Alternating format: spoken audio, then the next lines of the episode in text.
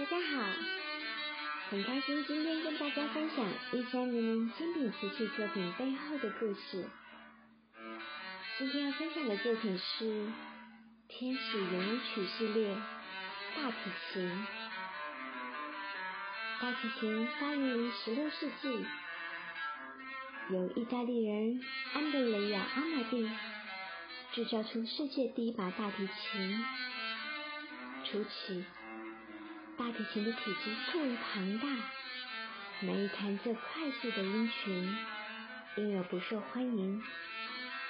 直到十八世纪初，意大利制琴师史特拉迪瓦里将其缩小并统一了大提琴的规格，改良演奏上的困难，因而沿用至今。随着十八、十九世纪的不断改良。十九世纪到二十一世纪，大提琴已经可以独奏，并有着许多出名的独奏曲。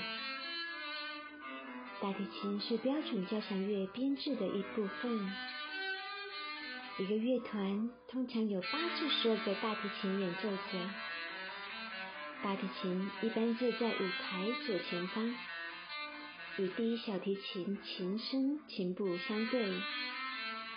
大提琴首席是声部的领导，负责确认演奏者的功法及演奏，并通常担任乐曲中独奏的部分。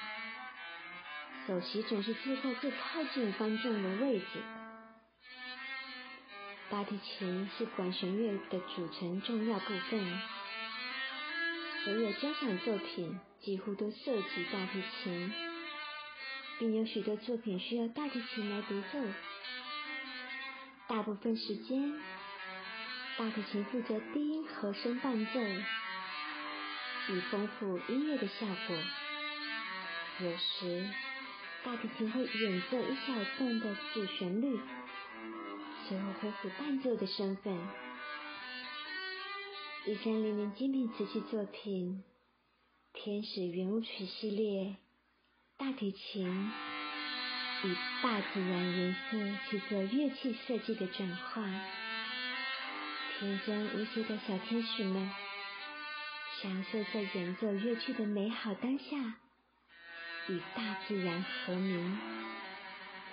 与一行叶做成大提琴的设计，而琴弓是花的心蕊，可以看到琴顶上有一只山雀。